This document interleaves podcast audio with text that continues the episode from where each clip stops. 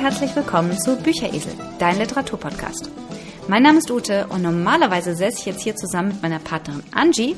Heute habe ich allerdings für euch ein Interview vorbereitet mit der Autorin Sarah Malhus, die bereits einmal hier im Podcast gewesen war. Wir haben uns Ende Januar zum Thema äh, Schreiben, Schreiben in Vereinen und Schreiben generell unterhalten. Und heute kommt sie noch einmal her und äh, bespricht mit mir das Thema Self-Publishing für Autorinnen und alle, die es werden möchten. Und da Sarah sehr, sehr, sehr viel Ahnung hat, bin ich super froh, dass wir dieses Interview machen konnten und ich hoffe, es gefällt euch. Also würde ich sagen, springen wir direkt rein. So, hallo und herzlich willkommen. Ich habe heute wieder Sarah Malhus bei mir ähm, zum zweiten Mal. Wir haben bereits im Januar über das Thema Kurzgeschichten, Schreiben in Vereinen und das Herausbringen von Anthologien gesprochen. Und heute ist sie bei mir, um ein bisschen zum Thema Self-Publishing zu sprechen. Self-Publishing für Autoren und alle, die es werden wollen. Ähm, ja, hallo Sarah, schön, dass du da bist. Hallo Ute, vielen Dank für die äh, erneute Einladung. Darüber habe ich mich sehr gefreut und ähm, ich bin jetzt schon äh, sehr gespannt über unsere über unser Gespräch bezüglich Self-Publishing. Ich habe ein bisschen was vorbereitet. Sehr gut. Ja, wir haben ja bereits eine Bücheresel-Folge gemeinsam gemacht. Ähm, wer also nochmal Näheres zu dir erfahren möchte, kann sich auch gerne die Folge Nummer 34 vom 31. Januar nochmal anhören, äh, wo du dich wirklich sehr äh, ausführlich vorstellst und auch deine Projekte vorstellst. Aber vielleicht kannst du an dieser Stelle nochmal ganz kurz sagen, wer du bist und was du tust. Sehr gerne. Genau, mein Name ist Sarah Malhus. Ich bin Autorin, Herausgeberin und äh, im Vorstand eines ähm, Autorinnenvereins. Ähm, ich schreibe schon seit ich zwölf bin, aber seit Anfang 2017 wieder äh, ziemlich intensiv. Habe seitdem ein paar äh, Kurzgeschichten ähm, veröffentlicht in Anthologien, wobei ich auch äh, zwei herausgebracht habe. Die allerneueste Anthologie ist jetzt seit ganz frisch seit 3.3. draußen. Higgs und Draconis. Ähm, fantastische Reiseberichte, sehr zu empfehlen. Ähm, ist unser bisher bestes Werk, möchte ich sagen. Ähm, genau, ansonsten lese ich auch wahnsinnig gerne und ähm, schreibe aktuell an meinem Projekt, das ich hoffentlich nächstes Jahr zu dieser Zeit herausbringen werde im Self-Publishing, worüber wir heute reden. Genau, richtig, der Bade. Ja, ähm, Self-Publishing, unser Thema heute, das Veröffentlichen eines Buches im Selbstverlag oder über einen Self-Publishing-Dienstleister. Da gibt es ja mittlerweile sehr, sehr viele und immer mehr Leute ähm, greifen darauf zurück. Ich habe mir jetzt gerade mal Zahlen angeschaut und zwar die neue äh, im Selbstverlag steigen jedes Jahr um 25 Prozent, was relativ, was eine große Nummer wirklich ist, eine große Zahl. Aber es liegt natürlich auch daran, dass wir immer mehr ähm, verschiedene unterschiedliche äh, Dienstleister einfach haben, die das Self-Publishing so einfach machen. Ähm, du hast, wie gesagt, schon einiges rausgebracht im Self-Publishing. Warum Self-Publishing? Was sind die Vorteile, die Nachteile gegenüber der Veröffentlichung eines Buches im traditionellen Verlagswesen? Mit der größte Vorteil auf jeden Fall ist die Freiheit, die man dabei hat. Man kann sich komplett ausprobieren, man kann Außengestaltung, Innengestaltung, Aufteilung, alles selbst entscheiden. Man ist da keinem, keiner anderen Meinung unterworfen, eben vom Verlag, wo es heißt, wir haben gute Erfahrungen damit gemacht, äh, das setzen wir jetzt so um. Ähm, aber auch, dass man seine Rechte nicht abgeben muss. Das ist ein ganz, ganz großes Thema bei allen äh, Kreativschaffenden, ähm, die ihre, ihre Kunst, wozu ja auch das geschriebene Wort gehört, ähm, äh, kommerziell an, an den Menschen, an den, an den Konsumenten bringen wollen. Und Verlagsverträge sind vor allem bei großen Publikumsverlagen ähm, absolut zu deren äh, Vorteil ausgelegt ähm, selbstverständlich, sie gehen ja auch ein Risiko ein, vor allem ähm, mit jungen AutorInnen und Erstveröffentlichungen. Genau, aber wenn man sagt, ich möchte nicht diese lange Wartezeit auch in Kauf nehmen, weil ähm, bei Kleinverlagen kriegt man, wenn es gut läuft, so nach sechs Monaten ungefähr eine Rückmeldung, meistens auch äh, eine Absage. Also bei den kleinen und Kleinstverlagen läuft das so, bei den Großverlagen ähm, findet man auf jeder Homepage äh, extra eine Seite, wo steht, ähm, entweder keine ungefragten Manuskripte einreichen oder ähm, wenn man das darf, dann steht da gleich da, wenn du nach neun Monaten nichts von uns hörst, ist das eine Absage und gut ist. Und Begründungen bekommt man sowieso nicht. Genau, deswegen ähm, ist Self-Publishing ein guter Weg, ähm, sein Manuskript rauszubringen und ähm, dieser ähm, und äh, dieses Vorurteil, das äh, jahrelang äh, geherrscht hat mit äh, Büchern, die im Self-Publishing herausgebracht werden, haben keine Qualität, weil kein Verlag wollte die. Ist jetzt absolut ins Gegenteil äh, umgekehrt. Self-Publishing steht für Qualität, äh, für gute Geschichten, die aus, ähm, die nicht äh, einem äh, bekannten Schemata entsprechen, sondern auch über verschiedene Genres hinweg ganz tolle Geschichten erzählen. Mhm. Genau. Ja, also ich habe mal, ich habe mal so eine so eine Grafik gesehen, dass von 10.000 unangefordert eingereichten Manuskripten bei Verlagen 9.800 ungelesen abgelehnt werden. Ja, also die werden nicht mal gelesen. Ähm, 200 etwa werden gelesen von 10.000 und äh, davon werden dann nochmal 198 abgelehnt und zwei werden am Schluss veröffentlicht. Also das ist schon das ist schon ziemlich, also das sind Zahlen, da, da schlackert man mit den Ohren. Also und gerade halt die, die komplett ungelesen äh, im Grunde genommen in den Papierkorb wandern, ähm, da sieht ja niemand, wie ist die Qualität überhaupt. Ne? Also ja, äh, in jedem Fall, glaube ich, sagt heute das wirklich nichts mehr über die Qualität aus. Viele gute Bücher werden im Self-Publishing äh, herausgegeben. Also in, insofern ist es tatsächlich keine Frage der Qualität mehr, sondern es werden sehr gut, es gibt sogar sehr viele, gerade im englischsprachigen Bereich weiß ich, dass viele namhafte Autoren im Self-Publishing ähm, ihre Bücher publizieren, weil sie einfach sagen, ich habe keinen Vorteil davon, in einen Verlag zu gehen, mich von einem Verlag vielleicht auch knebeln zu lassen. Ich möchte meine Rechte wahrnehmen und ich möchte einfach die Freiheit haben, mein Buch, meine Reihe so zu gestalten, wie mir das gefällt. Und möchte da nicht irgendwie mich von irgendwelchen Leuten im, im Verlag gängeln lassen. Insofern, ja, das ist definitiv heute, äh, da hat sich viel geändert und das schwappt eben, diese Welle schwappt jetzt auch zu uns nach Deutschland über. Ich denke, das hat so im englischsprachigen Buchmarkt angefangen. Das ist jetzt eben auch bei uns. Ich meine, Amazon Publishing ist so das das Große, aber es gibt eben auch noch sehr viel mehr. Du hast bereits eine Kurzgeschichte, mehrere Anthologien im Self-Publishing veröffentlicht, bist jetzt dran, dein Buch eventuell zu veröffentlichen, also nicht eventuell, sondern dein Buch im nächsten Jahr zu veröffentlichen, ähm, bist jetzt mitten in dem Prozess quasi drin. Erzähl uns doch einfach mal, wie funktioniert das Ganze, was muss ich beachten, was sind die Schritte? Also, wenn man äh, darüber nachdenkt, äh, sein Manuskript im Self-Publishing zu veröffentlichen, ähm, hat man erstmal das Gröbste hinter sich, nämlich man hat das Manuskript beendet. Herzlichen Glückwunsch dazu. das ist ein großer Schritt. Wie geht es jetzt weiter? Ähm, es gibt einen gewissen Fahrplan, den man einhalten sollte, um äh, Zeit, Geld und Nerven zu sparen. Und zwar, ähm, wenn das Manuskript komplett fertig ist, also man selber sagt, ja, für mich, für mich ist das rund genug. Man hat vielleicht sogar äh, eine, eine Runde mit Testlesenden durch, die nochmal von außen Feedback geben. Das ist ganz mal ganz äh, wichtig und gut zu sehen, wo man vielleicht noch ein paar Löcher zu stopfen hat, die, die einem selber nicht mehr auffallen, wenn man so drin ist. Wenn das alles abgeschlossen ist, ähm, äh, sucht man sich am besten jemanden äh, fürs Lektorat. Ähm, das würde ich absolut empfehlen, ähm, wenn man im Self-Publishing veröffentlicht, denn äh, Lektorierende sind ähm, geschulte Menschen, die äh, mit eben einem Blick von außen, mit, mit dem entsprechenden Wissen nochmal die Geschichte komplett aufrollen. Es gibt wahnsinnig viele äh, Anbietende in diesem, in diesem Segment. Ähm, man findet spielend leicht, zum Beispiel über Instagram, ganz viele LektorInnen. Ähm, da sind wahnsinnig viele da, die auch ähm, jeden Tag Tipps posten, wo man sich so schon ein bisschen was abholen kann, sein Manuskript so verbessern kann.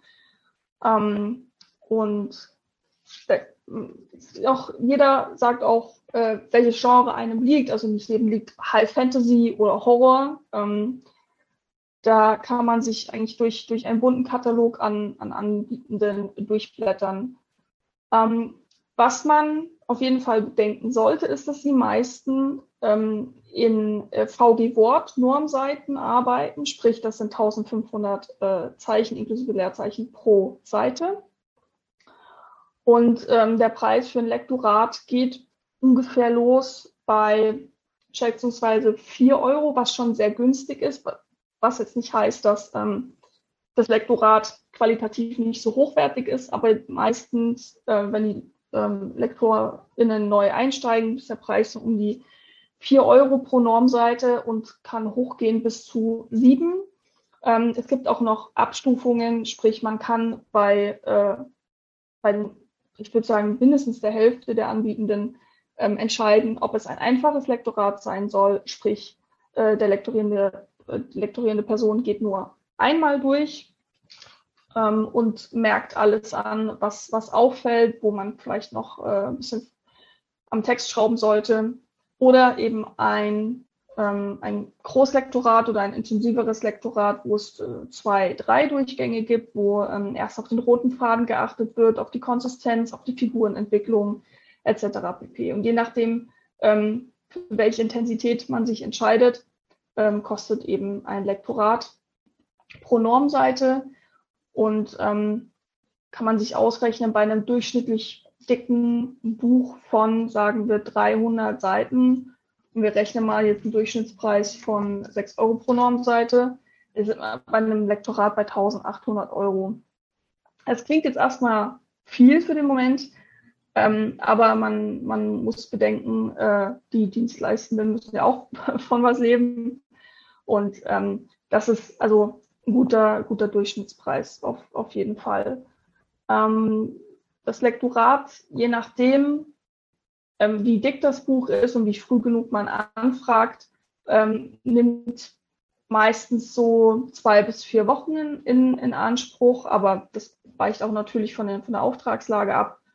Ähm, es empfiehlt sich auf jeden Fall äh, schon während ähm, der eigenen Überarbeitungsphase oder vielleicht auch während der testlesenden Phase sich schon mal umzuschauen, ähm, Anfragen zu stellen. Und die meisten LektorInnen bieten auch ein kostenloses Probelektorat. Das sind meistens so, sagen wir mal, 10 bis 20 Normseiten. Das weicht auch ab, ähm, je nach, je nach Dienstleisterin, ähm, wo man eben ein Stück vom, meistens macht man den Anfang, so dass man den Anfang schickt ähm, vom, von seinem eigenen Manuskript, ähm, wo man schauen kann, passt äh, der die Lektorin zu mir, möchte der Dienstleistende auch meinen mein Text lektorieren, weil, wie gesagt, nicht, je, nicht liegen alle Genres. Ähm, genau. Das wäre so der erste Schritt, den man macht. Und ja, richtig, dann, wenn man das Lektorat abgeschlossen hat oder während, während das schon, während das schon läuft, ähm, sollte man sich auf die Suche nach einem Korrektorat machen. Man kann sowas grundsätzlich auch selber machen, bloß ich in meiner Person denke mir, ich kann zwar gut mit Interpunktion, aber das eine oder andere Komma ist dann, auch, ist dann nicht richtig und vor allem Tippfehler. Tippfehler überliest man wahnsinnig schnell. Und ähm, es empfiehlt sich auch immer, weil die meisten LektorInnen bieten auch Korrektorat an. Das ist so in einem Aufwasch. Meistens gibt es da auch Rabatte.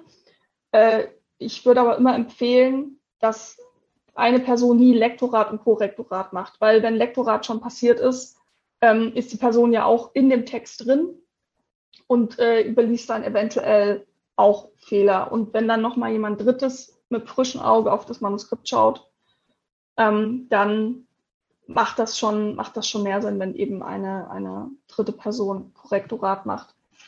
Beim Korrektorat sind wir bei den Preisen ein bisschen, bisschen niedriger. Das geht meistens so bei 2,50 Euro, 3 Euro los.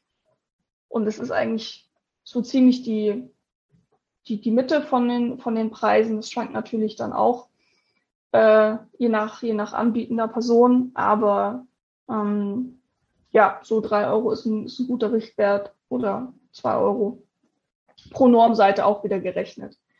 Genau. Ähm, danach mein absolutes Lieblingsthema. Also wenn der Text komplett fertig ist, man hat nichts mehr zu meckern. Also man hat als Schriftstellerin immer am eigenen Text irgendwas zu meckern, das ist klar. Aber irgendwann muss man den Punkt finden, wo man sagt, jetzt ist rum. Ich schreibe da nichts mehr dazu, es ist alles gemacht. Dann ähm, geht's an den Buchsatz. Und äh, Buchsatz ist so mein spezielles Lieblingsthema, weil es ist super wichtig, ähm, dass auch der Lesende optisch angesprochen wird und man bitte kein, keine linksbündigen äh, Formatierungen, sogenannten Flattertext, dass äh, Silbentrennung dabei ist, dass das schön gesetzt ist von der Weite her, dass es fürs Auge wirklich angenehm zu lesen ist, weil man möchte ja äh, am liebsten, dass, dass äh, das Publikum das in einem Stück durchsuchtet und dann sofort nach dem nächsten fragt und sich nicht denkt, boah, das die Schrift und, und boah, das Papier und nee, ich, ich sehe, man, nach zwei Seiten muss man das Buch weglesen, weil es einfach weh tut. Das möchte man ja nicht. Der Buchsatz. Man kann den Buchsatz selbst machen. Habe ich selbst schon getan, kostet aber einiges an Zeit und Nerven. Wir persönlich bei den Münchner Schreiberlingen ähm, benutzen SP Buchsatz von Karl-Heinz Zimmer. Das ist eine äh, frei zugängliche Software. Ähm, funktioniert ganz super. Ähm, man Programm, ähm, also was man, was man verändern muss und dann parallel im PDF immer gleich sieht, äh, wie das dann, wie das dann im Endeffekt aussehen würde. Das funktioniert sehr gut. Es gibt auch äh, von Adobe, ich glaube, das ist InDesign, meine ich, müsste das sein. Ähm, ein Buchsatzprogramm, kostet aber auch entsprechend, weil es Adobe ist. Es gibt noch diverse andere Anbieter, die habe ich jetzt leider vom Namen her nicht so auf dem Schirm, aber es gibt noch zwei, drei weitere auf jeden Fall, mit denen man Buchsatz machen kann. Dafür gibt es aber natürlich auch Anbieter, die das für einen übernehmen. Ähm, es ist halt auch wirklich eine Preisfrage. Buchsatz kommt auch drauf an, ähm, wird auch wieder Normseiten abgerechnet wie groß der Umfang ist. Hast du einfach nur einen reinen Text, einfach nur mit Kapitelüberschriften, auch nichts Besonderes, ist man beim Buchsatz so ungefähr bei 1,50 Euro pro Normseite. Ähm, hat man ein bisschen mehr in Illustrationen, ähm, zum Beispiel äh, Kapitel, ähm, Schmücker und vielleicht Fußzeilen, was man sich so vorstellen kann. Auf jeder Seite unten irgendeine kleine Grafik. Ähm, dann wird schon aufwendiger, dann kann man dann schon bei 2 Euro, 2,50 Euro pro Normseite sein. Und ähm, hat dafür aber äh, Zeit und Nerven für andere Themen, äh, die beim Herausbringen eines Buches anfallen.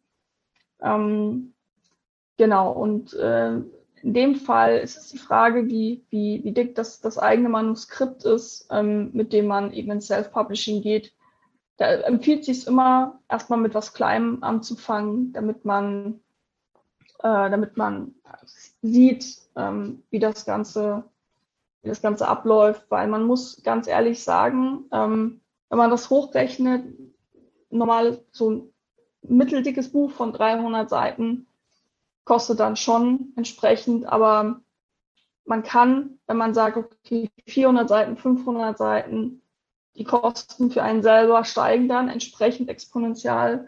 Ähm, man kann aber nicht unbedingt für ein 500 Seiten Buch 10 Euro mehr verlangen wie für 300 Seiten. Das bezahlt dann keiner.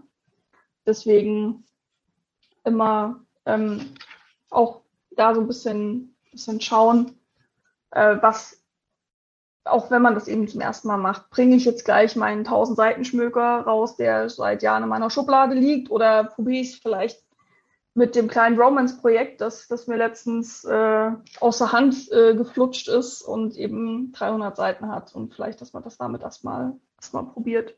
Verstehe, okay. Genau. Ja, guter Tipp. Dann äh, auch eins meiner Lieblingsthemen, das Cover. Ganz wichtig. Ähm, das Cover, in das Cover sollte man investieren, denn man kennt sich selber man geht in, in einen Buchladen und, und shoppt. Man sieht natürlich erstmal die Cover. Äh, ich meine, wenn man jemanden hat, dessen Bücher man gerne liest, sucht man gezielt oder bei einem Thema, dann ist einem vielleicht das Cover egal. Hauptsache, das, das Thema ähm, holt einen ab, aber das ist meistens bei Sachbüchern. Ähm, aber das Cover muss halt stimmen. Und im Self-Publishing umso mehr, weil eben immer noch so ein bisschen so dieses Damoklesschwert über, über der, der, der Nische schwebt, von wegen, das ist keine Qualität. Und ich meine, gut, ein gutes Cover muss nicht heißen, dass die Geschichte genial ist. Äh, das stimmt auch. Aber ein Cover ist wichtig. Und ähm, da empfiehlt es sich wirklich auch zu vergleichen. Auch da ist Instagram eine, eine sehr, sehr gute Quelle. Auch dort wahnsinnig viele Cover-Design unterwegs. Ähm, und je nachdem, wie groß der eigene Geldbeutel ist, ähm, kann man sich ähm, ein Cover für 100 Euro zum Beispiel kaufen. Es gibt auch sehr viele Cover-Designende, die auch Premates äh, anbieten. Premates sind Cover, die eben die DesignerInnen selbst gestalten wollten. und ähm, dann eben zum Verkauf anbieten. Das heißt, es ist schon, das Cover ist komplett fertig. Man kann natürlich noch gewisse Sachen anpassen, wie ähm, Titel und Autorinnenname, ist, ist klar. Ähm, und dann noch so kleine Elemente, die eben nicht so sehr schon in das fertige Cover eingreifen. Ähm, aber da gibt es wahnsinnig, eine wahnsinnig große Auswahl ähm, schon auch eben an Premates. Ich sehe regelmäßig bei Instagram, wenn ich durchscrolle, ähm, so schöne Cover, wo ich denke, das ist so schön, aber ich habe keine passende Geschichte dafür. Und leider gab es bisher noch kein Premade, das zum Baden passen würde. Dann hätte ich ein Problem weniger. Ähm, genau, aber das ist auch eine gute Geschichte. Also Premates gehen teilweise los bei, bei 100 Euro, 150, je nachdem. Es kommt halt auch auf die Erfahrung an äh, von, von eben den äh, DesignerInnen. Ähm, aber das Cover kann auch 1000 Euro kosten. Also es gibt, es gibt da äh, Namen, die man so kennt bei uns im, in, in der Bubble, ähm, wo man eben entsprechend hinlegt, aber dann hat man halt auch ein Cover von diesem oder jenem Designer oder Designerin, wo man sagen kann, ja, der hat mein Cover oder die hat mein Cover gemacht, das stimmt auch. Äh, aber es gibt im, im Mittelpreissegment wahnsinnig viele gute äh, DesignerInnen. Also Genau, und es ist natürlich auch eine Preisfrage, bringe ich mein Buch nur als E-Book raus, wo man natürlich dann nur eine Front braucht vom Cover, oder bringe ich es als Print raus, wo dann auch noch die Rückseite dabei ist. Da ist natürlich dann auch ähm, nochmal entsprechend Preisunterschied. Äh, wie ich es gerade schon ähm, angesprochen habe, ähm, nur E-Book oder auch äh, Print ist auch ähm, eine wichtige Frage, die man ähm, mit sich klären sollte.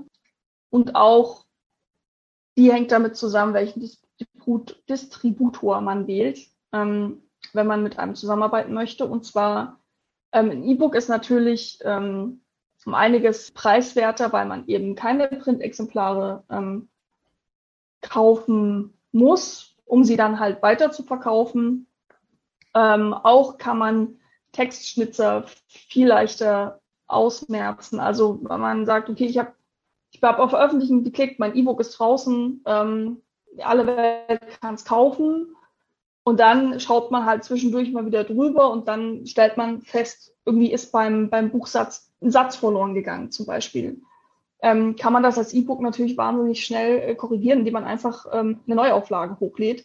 Wenn ich jetzt ähm, 200 Exemplare zum Weiterverkaufen bestellt habe, wo halt ein Satz oder eine Seite fehlt, ähm, ist dann halt wieder ein Mängelexemplar, das man eben nicht mehr für, ich nicht, 15, 18, 20 Euro den Preis, den man gewählt hat, weiterverkaufen kann, sondern halt nur für fünf. Mm, Je nachdem, es ist halt dann auch ärgerlich und halt auch ein finanzieller Faktor.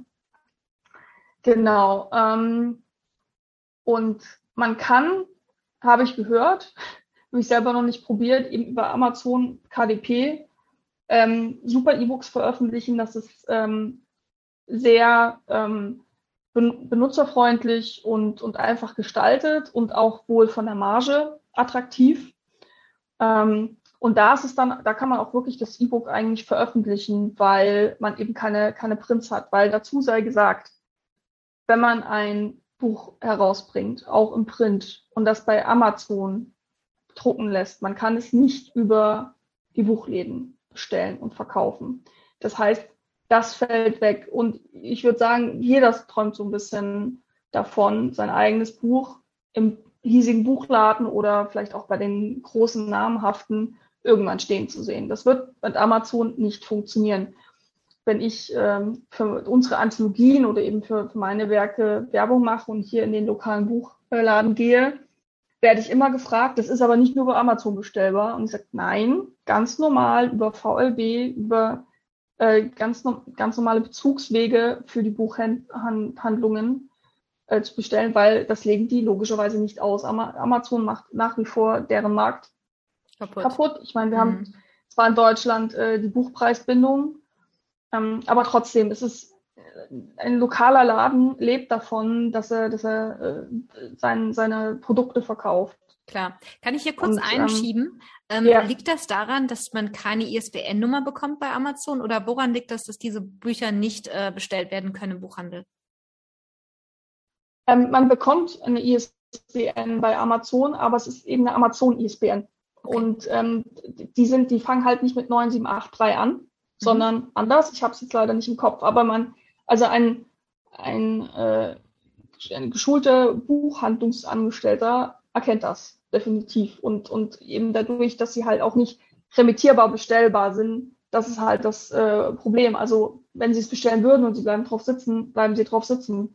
Ähm, bei äh, Großverlagen oder auch bei, bei Kleinverlagen weiß ich das auch. Man kann, man kann dort eben zum, zum Buchhandlungsrabatt bestellen und wenn die halt zwei Jahre rumliegen, keiner kauft, kann man sie zurückschicken. Das geht halt bei Amazon nicht. Also das, okay, verstehe. Das ist so der Grund, ja. Hm. Okay, jetzt sind wir schon ganz tief eingestiegen in die Materie. Wo kann man seine Bücher im, im Self-Publishing veröffentlichen? Du hast Amazon Kindle angesprochen. Äh, du wählst was anderes. Was gibt's denn da generell für Möglichkeiten? Du hast dich damit ja sicherlich befasst und dir dann oder dir die Entscheidung offensichtlich auch nicht leicht gemacht. Ähm, was gibt es erstmal für Möglichkeiten und was sind die Vor- und Nachteile? Also eine Möglichkeit ist eben diese, diese äh, Allrounder-Distributoren, ähm, zu denen äh, BOD eben zählt. Das ist ähm, der Distributor unserer Wahl von dem Münchner Schreiberlingen, auch mein privater. Hm, Books on Demand, ähm, richtig? Richtig, genau. Nicht zu verwechseln mit Book on Demand. Es gibt, also BOD ist Books on Demand, das ist dieses blaue Logo, und es gibt noch einen anderen Dienstleister, die heißen Book on Demand ausgeschrieben. Mhm. Da muss man auch erstmal dahinter steigen, deswegen sage ja. ich lieber mal BOD, damit man die nicht verwechselt. Okay, gut. Genau, richtig. Und ähm, da ist der Vorteil, dass sie, also sie haben einen eigenen Buchshop, ähm, was so ziemlich alle haben, aber man bekommt da ähm, mehr Marge, wenn direkt über BOD gekauft wird. Ähm, man hat da natürlich alles drin wie ISBN, die ist in, in, den, in dem Preis mit drin. Man zahlt bei BOD für E-Book und Print nur 19 Euro pro Jahr. Ja. Ähm, und hat da eben die Plattform zum ähm, Veröffentlichen. Und ähm, wenn, was, was ganz wichtig ist bei BOD, was für uns auch sehr wichtig war, ist, man muss die eigene Adresse nicht angeben. Jedes Buch hat ein Impressum. Und ähm, ich weiß nicht, ob die anderen Distributoren das mittlerweile geändert haben, aber BOD ähm, ist und war ganz lange der einzige Anbieter, der das rechtlich so geregelt hat, dass die äh, Firmenadresse von BOD im Impressum steht, weil nicht jeder will unbedingt seine, seine Adresse in die Welt rausgeben, dass man im Gartenweg 12 wohnt. Ja, okay, dann, verstehe. Ja, ich habe auch schon mitbekommen, dass dann ungefragt irgendwelche Manuskripte bei den AutorInnen gelandet sind, wegen, hey, Sie schreiben, wollen Sie doch mal mein Gedichtband lesen und mir sagen, ob das gut ist oder nicht. Und ja, also ich meine, es, es werden jetzt keine, ich hoffe nicht, dass dann irgendwelche Fanmassen angelaufen kommen, aber es ist tatsächlich nicht so unüblich, dass man dann ungefragt Post bekommt. Und ähm, soweit ich weiß, Postfach zählt nicht, darf man nicht reinschreiben. Von daher, BUD schreibt die eigene Adresse rein, es ist so geregelt und das ist, äh, fand ich eben einen ganz großen entscheidenden Faktor. Genau, aber es gibt eine wahnsinnige Fülle. Wir haben neben BOD auch noch Bookrigs, die gibt es auch schon relativ lange. Äh, 26, die gehören so ein bisschen äh, zu BOD dazu. Äh, Tradition ist auch äh, ein Anbieter, den es schon relativ lange gibt. Äh, das sind so die, die namenhaften äh, Self-Publishing-Distributoren, deren äh, Anbieter-Range relativ gleich ist. Ähm, was Formate angeht, was äh, Papierqualität angeht. Ähm, alle haben auch noch so Zusatzoptionen, die man, also man kann Tatsache auch ohne sich selbst auf die Suche nach, nach äh, Dienstleistenden zu machen, alles beim Distributor selber anfordern, also wirklich auch Coverdesign, Lektorat, Korrektorat, ähm, auch zu relativ vernünftigen Preisen. Ähm, ich meine, bei BUD, wenn man bei BUD äh, nicht das normale Paket nimmt, sondern noch ein bisschen mit Dienstleistung, kostet es, glaube ich, 250, was dann tatsächlich geht. Ähm, aber es ist halt dann auch die Frage, ob es einem dann gefällt. Man bekommt halt da was designt oder eben ein Lektor äh, oder Lektorin ähm, da vor die Nase gesetzt und dann muss man halt gucken, ist das jetzt, äh, finde ich das jetzt gut oder nicht. Genau, deswegen äh, würde ich persönlich immer den Weg gehen, äh, sich selber jemanden zu suchen, mit dem man gut und gerne zusammenarbeitet. Aber es kommt natürlich auch auf die, auf die Erfahrung an, die man schon hat. Traut man sich da jetzt so in diesen Pool an Dienstleistenden zu springen und ähm, traut sich da so den, den richtigen für sich rauszupicken, in Anführungsstrichen. Genau. Gut, ja, du hast Amazon Publishing angesprochen, Kindle Unlimited. Ich glaube, Thalia ist auch mittlerweile im Self-Publishing eingestiegen. Tolino. Genau. Tolino war Tolino, ja. richtig. Tolino gehört ja mhm. zu Thalia, also der Tolino, äh, so, ist hier der, der, der ja. E-Reader. Mhm. Genau, also ich glaube, Thalia ist der Mutterkonzern, aber du hast recht, mhm. es ist Tolinos Self-Publishing, ist es, glaube ich. Ähm, was oder was ist der Vorteil, ähm, diese Plattformen zum Beispiel zu nutzen? Du hast dich ja gezielt dagegen entschieden, du hast uns auch schon gesagt, warum. Aber was bieten die zum Beispiel für Vorteile für jemand, der sagt, super toll, kann ich äh, mein mein E-Book jetzt auf Kindle Unlimited zum Beispiel stellen? Die Vorteile, äh, wenn man über Kindle eben äh, publiziert, ist, dass man da sofort in dieser Maschinerie drin ist. Also das heißt, man kann zum Beispiel eine Preisaktion machen. Ähm, in den ersten sieben Tagen kostet es nur 99 Cent zum Beispiel. Das ist ja ganz beliebt. Äh, das gab es früher ähm, fast nur äh, bei, bei Krimi und Thrillern war das sehr beliebt. Mittlerweile ist es auch ähm, in der Romance-Sparte angekommen und so ein bisschen beim Fantasy, obwohl Fantasy, da ist mhm. da immer noch so ein bisschen ausgenommen. Ähm, man kann eben sagen, ich bin, ich biete mich gerne bei Kindle Unlimited an und äh, wo eben das Buch kostenlos gelesen werden kann und man bekommt eben dann je nach, ich glaube, je nach Download-Rate, also wie oft das Buch ähm, runtergeladen wurde, bekommt man dann ähm, ein, äh, eine Marge entsprechend. Und man, es werden einfach so ein bisschen eben ja, die Sorgen genommen, wenn man sagt, E-Book reicht mir, Amazon macht dein Ding, man, man taucht in den Listen auf, die haben ja dann auch ihren Storyteller Award und so wo man automatisch, meine ich, mit, mit drin ist, wenn die, wenn die Verkaufszahlen gut sind. Ähm, ja, also wenn man, wenn man sich äh, bewusst dafür entscheidet und auch sagt, nee, ich, brauche den deutschen Buchmarkt nicht, ähm, mir reicht das, oder zum Beispiel auch sagt, ich schreibe gesponnen zehn Bücher im Jahr, gibt's auch wahnsinnig viele AutorInnen, die halt entsprechend ähm, sich ein Genre gesucht haben und gesagt haben, hier da kann ich einfach rausschreiben, da wird auch nicht viel lektoriert. Ähm, das ist äh, auch ein, ein nicht zu unterschätzender Markt. Das wird wahnsinnig viel gelesen. Also, weiß ich nicht, äh, der Cowboy und die Kellnerin Teil 1 bis 10 zum Beispiel. Also das ist, ja, da, da gibt es ein, ein, wahnsinnig großes Publikum für solche Werke. Stimmt, also da ist, da lohnt sich Amazon auf jeden Fall. Da braucht man sich nicht den Aufwand machen mit äh, ein schönes Coverdesign suchen und äh, einen spitzen Lektor, Lektorin. Da kann man einfach raushauen und dann glaube ich auch, dann, das macht auch von der Preis-Leistung dann absolut wieder Sinn. Also, dass man dann sagt, okay, ich möchte einfach, dass meine LeserInnen ähm, meine E-Books für 2,99 immer lesen können. Da investiert man halt auch nicht so viel, bekommt aber halt auch entsprechend Marge bei Amazon. Ja, klar. Ja, sicher. Das ist dann so ein bisschen die Frage, Quantität über Qualität vielleicht und auch wie möchte man sein Buch vielleicht auch präsentieren. Ne? Es ist so, dass das eine Werk, was man dann eben schön haben möchte, perfekt haben möchte, oder sagt man, ich, ich produziere jetzt E-Bücher im laufenden Band und möchte vor allem ähm, ja Qualität, äh, Quantität einfach verkaufen. Und äh, meine Leser, wie du schon sagst, also gerade, ich glaube, das Romance-Genre ist ist unglaublich groß. Also ich kenne das auch so im, in meinem Bekanntenkreis zum Teil. Die lesen da so drei Bücher die Woche von dieser, also in dieser, in diesem Genre runter. Das sind ja auch dann meistens so, weiß ich nicht, 180, 250 Seiten Bücher, Büchlein. Das sind dann, das sind dann Fortsetzungsgeschichten mit derselben, äh, mit demselben Protagonist oder einfach das ähnliche Strickmuster. Und es gibt einfach Leute, die lesen das gerne. Das ist ein bisschen, ich will das nicht mal schlecht reden. Ich meine, ich lese auch ganz gern mal irgendwelche Bücher, wo ich sage, ich will jetzt einfach mal mich, mich wegträumen, einfach mal was lesen, wo ich mich nicht groß anstrengen muss, wo ich einfach in eine Welt eintauchen kann, was einfach irgendwie nett und, und gerade in dem Moment passt. Ne? Ich meine, wir, wir lesen nicht alle ähm, immer sofort Goethe und Schiller und hast du nicht gesehen? Alles zu ja. seiner Zeit, sage ich immer. Und ich denke, ähm, wie du schon sagst, jeder muss das für sich entscheiden, was er möchte. Und ähm, ich kann mir durchaus vorstellen, dass es viele Leute gibt, die sagen, Amazon ist super, weil es geht schnell und es ist einfach und ähm, ich kann da einfach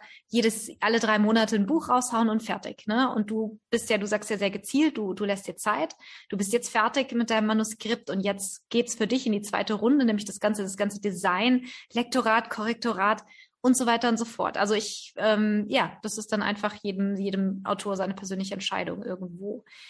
Kommen wir zu einem anderen Thema, nämlich äh, Marketing. Ich meine, am Ende des Tages ist es wichtig, dass mein Buch von den Lesern gefunden wird. Was gibt's hier für Möglichkeiten? Wo lohnt es sich vielleicht auch in Marketing zu investieren? Was kann man selber machen? Wo hast du so gute Erfahrungen gemacht? Sache habe ich ähm, im Marketing nur so ein bisschen so das das Laufmarketing äh, bisher bei unseren äh, Werken gemacht. Wir haben jetzt auch nicht so wahnsinnig viel Werbung oder eigentlich gar keine Werbung geschaltet, weil dadurch, dass wir auch ein gemeinnütziger Verein sind, schauen wir natürlich, dass wir ähm, verantwortungsvoll mit unseren Mitgliedsbeiträgen äh, umgehen. Ähm, was bei uns eben viel hilft, ist, dass wir langsam schon ein Name sind. Also wenn, wenn es heißt, oh, die Münchner Schreiberlinge haben eine neue Ausschreibung am Start, ähm, da wird sich jetzt schon wirklich drauf gefreut. Also, soweit ist es schon und entsprechend ähm, schalten wir auch ähm, oder machen wir bei uns auf Instagram, Twitter, Facebook entsprechend Werbung, wenn wir was Neues rausbringen oder kündigen das entsprechend mit, mit äh, Schnipseln aus seinen einzelnen äh, Kurzgeschichten an. Das habe ich mit meinem, meiner Kurzgeschichte What the Hill nicht anders gemacht. Ähm, ich habe natürlich meine Homepage, wo ich immer versuche, von vielen Seiten draufzuleiten, und dann, dass es weitergeht zu POD, eben wegen der Marge. Ich meine, man kann es überall kaufen, auch über, eben über Amazon bestellbar, aber da geht halt von der eh schon geringen Marge noch ein bisschen mehr weg. Ähm, genau, dann äh, gibt es die Möglichkeit natürlich immer ähm, Anzeigen, also selbst bei, bei Instagram zum Beispiel zu schalten, dass ähm, man, also dass das eigene Buch, also eben der Beitrag mit dem Buch äh, bei vielen, die eben die gleichen, den gleichen Accounts folgen, die gleichen Hashtags nutzen, ähm, das dann auftaucht. Ähm, das ist, äh, finde ich, für Instagram dadurch, dass viele Bücher bei Instagram gekauft werden oder eben der Impuls in Instagram geschaffen wird, äh, sich für ein Buch zu interessieren, ist eine praktische Geschichte.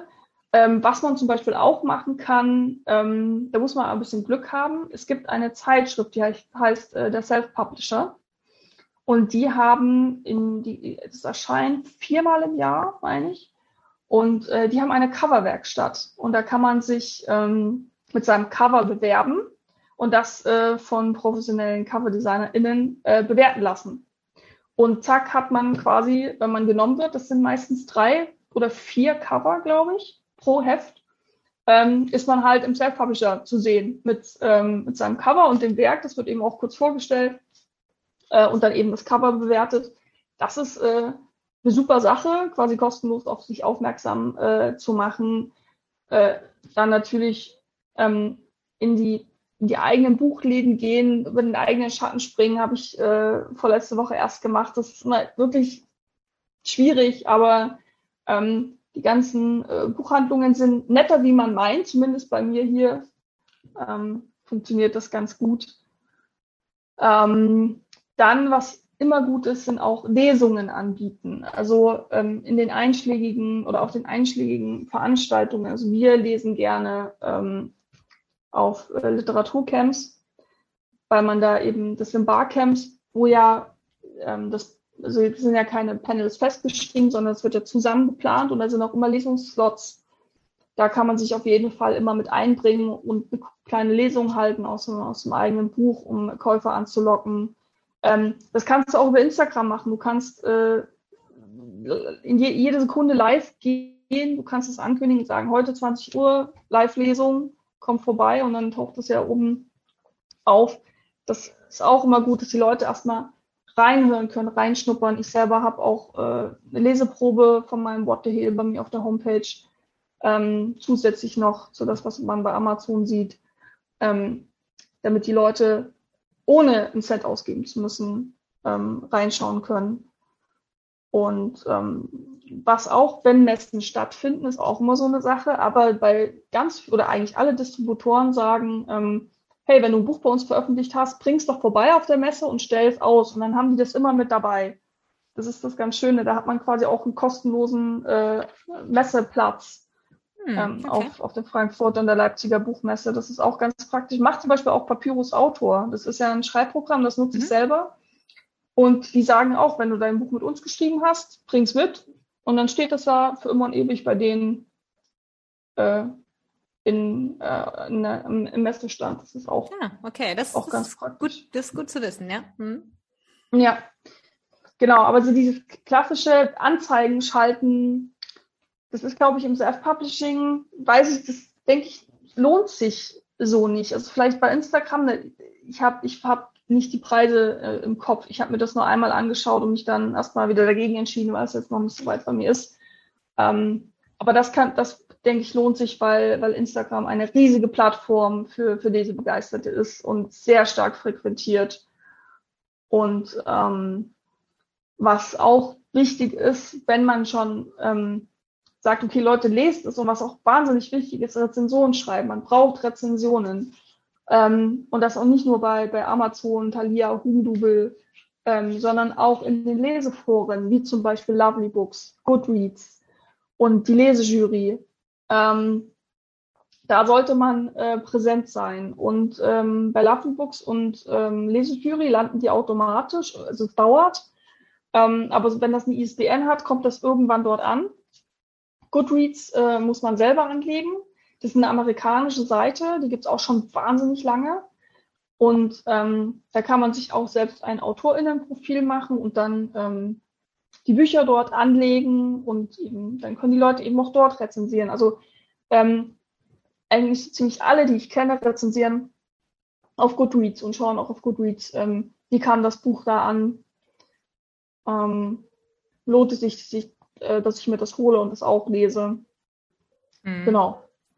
Ja, Goodreads ist groß. Also da bin ich auch immer regelmäßig unterwegs und, und schreibe eben auch Rezensionen und, und gucke mir auch das an. Also wenn ich sage, hm, was könnte ich mal wieder, was, was weiß ich, wenn ich ein Buch sehe, was mich interessiert, gucke ich mir halt an, was gibt's für Rezensionen auf Goodreads. Ja?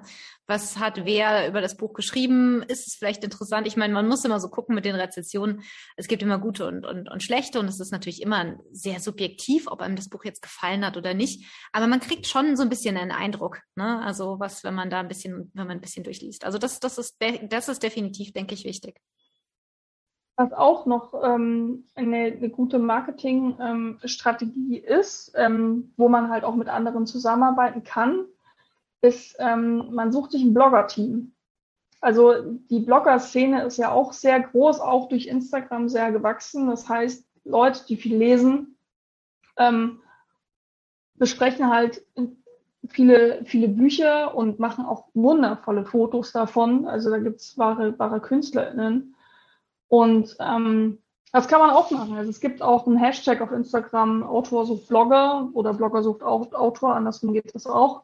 Ähm, und dann kann man sich da mal durchschauen, okay, welche, welche bloggenden Leute würden zu mir passen, lesen mein Genre, ähm, haben eine entsprechende Reichweite. Also ich meine, jeder hat mal klein angefangen, aber es ist halt, man kann ja eine gute Mischung finden. Ein Team zusammenstellen von vier, fünf, sechs Bloggern.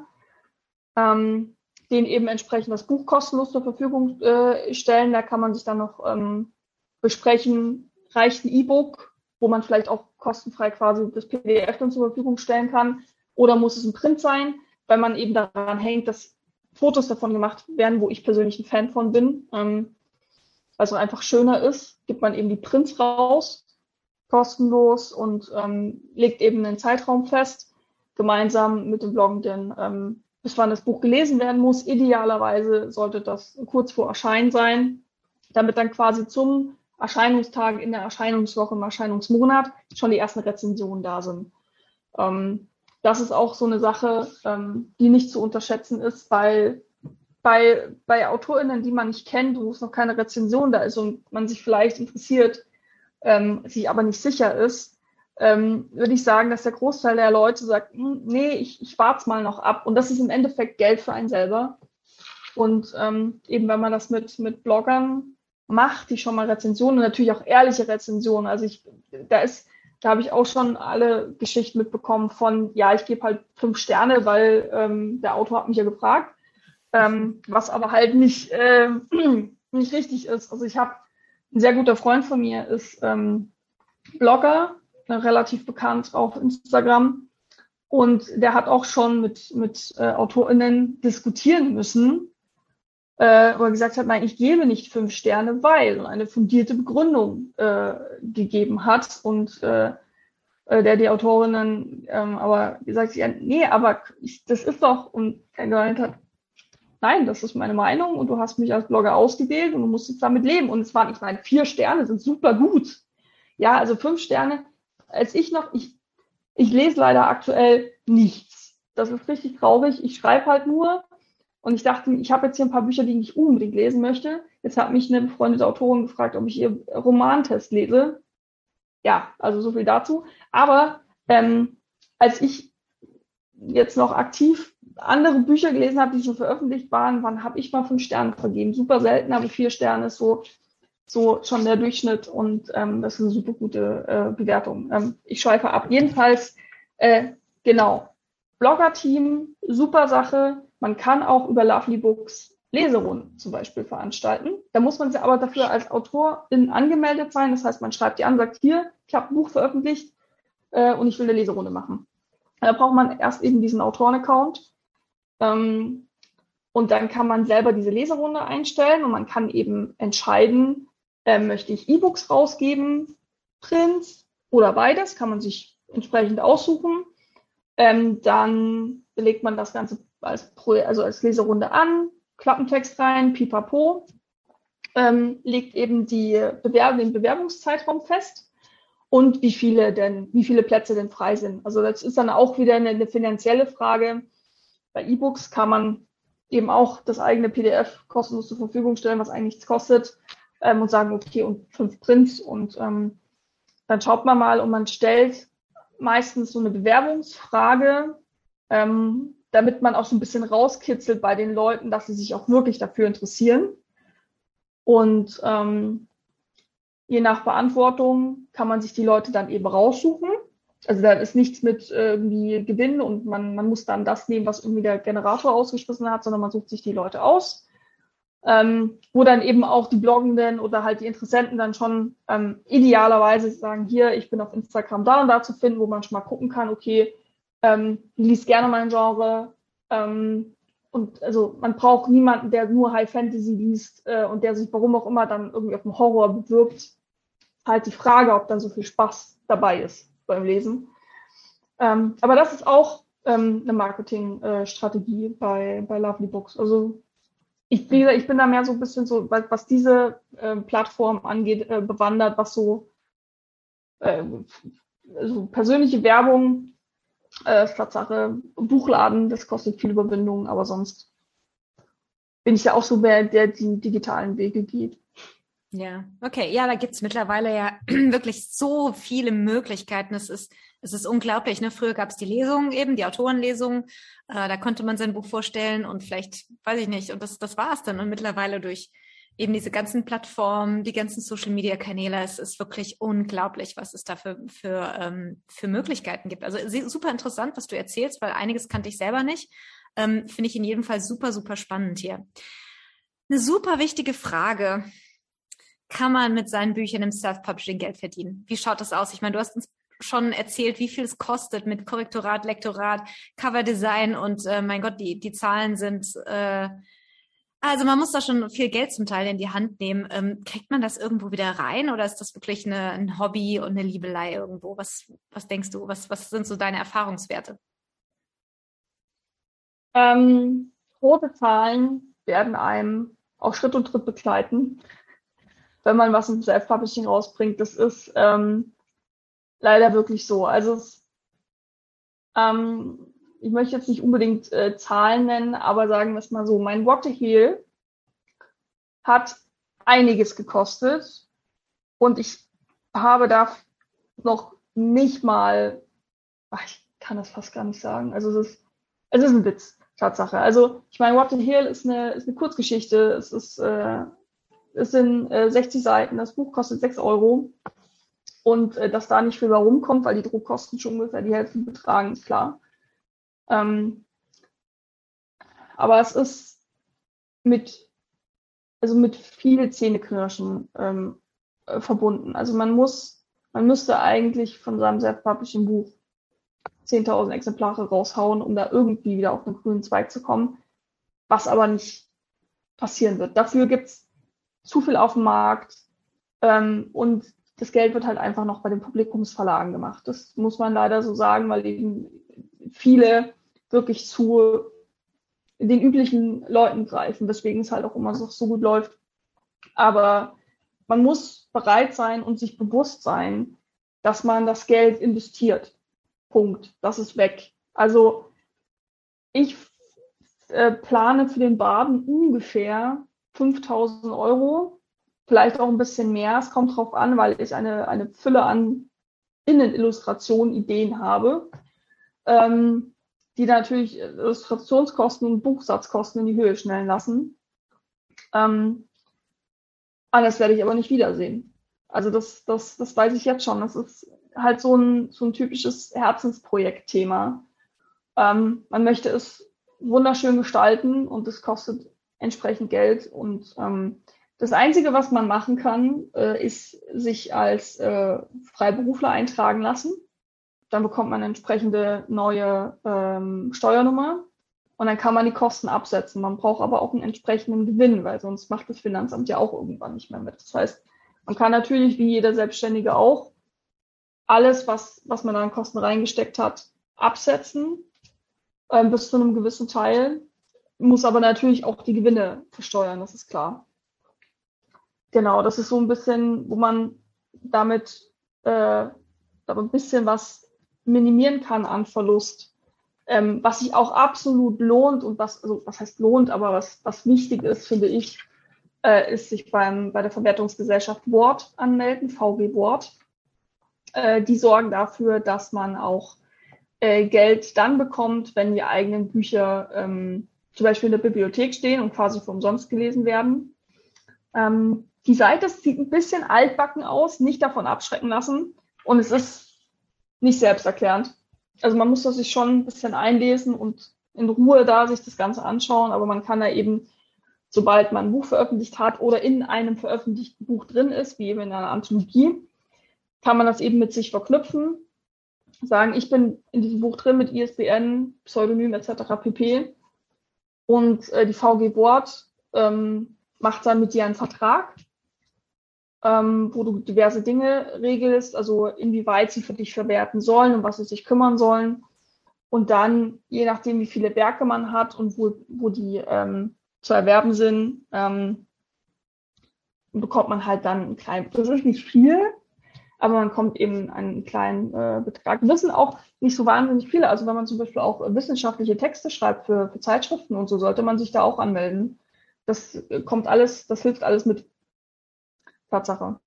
Aber ähm, ja, also Quintessenz, man verdient, denke ich, erst Geld damit, wenn man wirklich den absoluten Durchbruch hat als als Self-Publisherin. Und ich überlege gerade, ich kenne niemanden, der das ohne Verlag geschafft hat.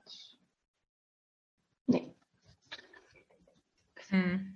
Ja, es gibt sehr wenig. Also ich habe schon Interviews gelesen. Ich glaube, es gibt die ein oder andere, die tatsächlich davon lesen kann. Aber ich glaube, dann muss man wirklich Masse produzieren, wirklich so dieses ja, alle drei Monate neues Buch. Gerade wir haben es schon angesprochen, äh, Rom Romance-Genre zum Beispiel, wo wirklich die Leute dann die Masse kaufen und man dann wirklich irgendwann so 50 Bücher publiziert hat, ähm, an denen man natürlich immer und immer wieder, sage ich mal, die man immer wieder verkauft und wo die Leute dann wirklich suchten und sagen, oh ja, da ist ein neues Buch raus, muss ich mir kaufen und so weiter und so fort. Aber du hast recht, es ist am Ende des Tages, es ist ein Hobby, es ist äh, eine Liebelei. Man muss wahrscheinlich, also wenn man wirklich Geld als Autor verdienen möchte, zum nebenbei Lektorat, Korrektorat machen, irgendwas anderes, irgendwie ein anderes Standbe äh, Standbein aufbauen, keine Ahnung, äh, Übersetzungen und so weiter und so fort. Sonst ist es wahrscheinlich, ich will nicht sagen brotlos, aber wie du schon sagst, ne, alleine, wenn man die Kosten äh, sieht, die ein Buch erstmal äh, kosten, äh, die, die man erstmal reinstecken muss, ne, bis man das wieder raus hat, das dauert. Ja, und es ist auch die Frage, ob man sich diesem Druck aussetzen möchte, ganz ehrlich, weil ähm, wir alle machen nicht so wahnsinnig gern unseren Brotjob, außer man hat Glück. Dann schon, aber wir sind doch alle am Ende des Monats froh, dass wir einfach das Geld aufs Konto bewiesen bekommen haben und gut ist. Und, ähm, und unter diesem Druck kreativ arbeiten zu müssen, das stelle ich mir wahnsinnig anstrengend vor. Mich persönlich würde das kreativ blockieren, was somit ähm, die Grundlage meines, meines Einkommens wegfegt. Ähm, von daher lohnt, also ich, ich kenne genug AutorInnen, die ähm, Teilzeit arbeiten, zwei, drei Tage die Woche in einem Brotjob und dann eben nebenher schreiben, halt auch für Verlage schreiben, ähm, aber auch selber rausbringen. Also es gibt genug äh, Hybrid-AutorInnen. Also äh, bestes Beispiel Mira Valentin zum Beispiel. Ähm, die schreibt für Verlage, aber bringt auch viel selber heraus. Sie ist ein Drittel von den Weltenbauern, ähm, zusammen mit Greg Waters und ähm, Sam Feuerbach. Ähm, die sind auch wahnsinnig beliebt auf Messen. Die haben immer Panels. Wenn man Fragen zum Self-Publishing hat oder allein zum, allgemein zum Schreiben, sollte man sich die Weltenbauer merken. Die drei sind super sympathisch und ähm, erzählen wahnsinnig viel, auch ähm, probieren auch viel aus. Also meine Lieblingsanekdote von Mira Valentin ist, dass sie mal ein Wochenende, Wochenende mit einem ähm, an die Hand getapten Daumen rumgelaufen ist, weil einer ihrer Charaktere äh, einen Daumen verloren hat und sie wissen wollte, was man alles ohne Daumen machen kann und was nicht. Ähm, ah, okay, ja, sowas nennt man ja. kreative Recherche, ne? Richtig, genau. Und ähm, also Hybridfahren ist, ist immer gut, weil ähm, das ist auch mein Gedanke. Wenn ich den Baden mal fertig habe, der halt wie gesagt ein Herzensprojekt ist, in dem ich mich auf der Hand gebe, das nächste Projekt steht schon hinten an. Das ist dann sowas, was ich auch wahnsinnig toll finde. Es wird aber Romance sein und da werde ich mal schauen, ob ich das mit Verlag anbieten kann. Das ist halt immer die Frage auch. Ähm, und man sollte sich auch nicht entmutigen lassen. Also das heißt, also man kann immer beides probieren, Self-Publishing und, und Verlag. Und nur weil Verlag es ablehnt, heißt ja nicht, dass es, dass es schlecht ist. Man bekommt, wie gesagt, leider eigentlich nie Begründungen. Aber vielleicht ist das Programm schon voll, vielleicht passt das Genre nicht. Das ist auch ähm, so ein ganz großes Thema, warum Self-Publishing so beliebt ist, weil äh, wenn man sich so eine klassische Buchhandlung äh, mal vor Augen ruft und äh, die Buchhandlung ist so aufgeteilt wie der Großteil der Publikumsverlage. Wir haben Fantasy, wir haben Romance, wir haben Bestseller, wir haben Krimi-Thriller ähm, und nichts davon ist irgendwie übergreifend. Und das ist halt das Traurige, weil warum, also Genre-Mixes äh, rufen so viele tolle äh, Sachen hervor. Also man sieht es ja nur bei den Werken von, von Roxane Bicker, die äh, mir ähm, im Vorstand von den Münchner Schreiberlingen ist. Sie schreibt Krimi mit einem Hauch äh, mystischem mit dabei, was aber das Ganze super spannend macht. Also der Buchhändler steht dann da, wo tust, ist das jetzt Fantasy oder Krimi oder wo? Mm. und dann ist Fantasy da und Krimi dort und ähm, am anderen Ende vom Buchladen und ähm, und das ist richtig traurig und äh, das ist auch ein Punkt, warum ich den Waben selber herausbringe. Das ist halt Fantasy, Slice of Life ähm, mit, halt und eine quasi eine, eine Wanderstory, wer nimmt mir das? Ja, also es ist und dann auch noch, es ist ja, es sind ja keine typischen Kapitel, sondern das sind 13 zusammenhängende Kurzgeschichten, die halt schon in der richtigen Reihenfolge halt erzählt werden. Aber ich glaube, jeder, jeder Verleger und Verlegerin sitzt dann davor und denkt sich, das Risiko, ich weiß ja nicht. Deswegen hm. Ja, genau, schwierig. Also obwohl, obwohl ich glaube, dass der, dass so ein bisschen der Trend auch in die Mischung von Genres geht. Also man denke, ich denke jetzt gerade, als du das gesagt hast, zwischen Krimi und Mystik, äh, die Flüsse von London zum Beispiel, Ben Abramovich, ähm, super, super ähm, bekannt und glaube ich auch sehr, sehr, also großes Best Bestseller-Reihe. Äh, ganz, also typisch diese, diese Verquickung irgendwo und auch, ähm, wir hatten es jetzt gerade, ähm, ist im Seraph nominiert äh, dieses Jahr äh, Berlin Monsters, auch so eine Mischung aus Kriminalistik und, und, und, äh, und Fantasy. Also da gibt's, glaube ich, ich, ich denke, da ist so viel im Fluss auch und ich, ich hoffe oder ich, ich glaube auch, dass die Verlage da anfangen, so ein bisschen mehr genreübergreifend zu sehen, hoffe ich zumindest. Und äh, aber du hast natürlich recht, am, am Ende des Tages gucken die schon, passt das bei uns rein, passt das nicht bei uns rein. Und wie gesagt, 9800 äh, Manuskripte von 10.000, die sie bekommen, werden sowieso nicht gelesen. Ähm, richtig. Ähm, was man auch noch machen kann, auch wenn wir hier das Thema äh, Self-Publishing haben, aber was ich nicht unerwähnt lassen möchte, sind auch, man kann sich nach Agenturen umsehen. Das ist immer noch eine Möglichkeit. Es gibt sehr viele äh, Literaturagenturen, die einem das dann auch so ein bisschen äh, leichter machen. Also die bieten ja das Manuskript bei den Verlagen an und helfen einem dann auch, wenn es in die Vertragsverhandlung geht, hm, ähm, was ganz, was ganz wichtig ist. Und ähm, wenn man eben sagt, okay, nein, ich möchte es im Self-Publishing rausbringen, habe aber leider nicht genügend Geld, um das Ganze zu finanzieren, weil man, wie gesagt, man kann, es gibt einige Dienstleister, die natürlich sagen, Ratenzahlung ist fein, aber die müssen ja auch mehrere Rechnungen bezahlen. Das ist aber mein persönliches Skrupel so ein bisschen. So, die müssen ja auch gucken, wie sie ihre Miete bezahlen. Ähm, es gibt Leute, die Pakete anbieten. Also entweder, wenn du sagst, okay, ich mache da Cover und Buchsatz äh, und dann kriegst du auf die Rechnung 15% Rabatt. Da kann man auch immer noch mal reden. Oder es gibt auch Kollaborationen zwischen Coverdesignenden und äh, Lektorierenden zum Beispiel. Äh, Kenne ich auch ähm, auch da, ich wiederhole mich, Instagram ist eine gute Quelle und ähm, ja, also da kann man immer noch mal ein bisschen gucken mit dem Geld oder was auch bei Büchern schon funktioniert, habe ich erst bei zwei Projekten wieder mitbekommen, Crowdfunding. Kennst du? Ja, klar. Gute ja, Sache. Gut, warum nicht? Hm. Ja, also ich meine, wir kennen alle Kickstarter, da gibt's alles. Ähm, und es gibt ähm, auch äh, das äh, deutsche Pendant dazu, Start Next. Und da wurden erst kürzlich von zwei Autorinnen, die mir bekannt sind, auch erfolgreich äh, deren Buchprojekte finanziert. Also auch über das Ziel hinaus. Also da sind auch äh, obendrauf noch die, die Hörbücher gekommen, was ja auch ein absoluter Traum wäre, ne? Das eigene Buch als Hörbuch von einem professionellen Sprecher oder Sprecherin. Ganz klar. Ähm, das kann funktionieren. Also das wäre auch so ein Gedanke, den ich für meinen Baden hätte.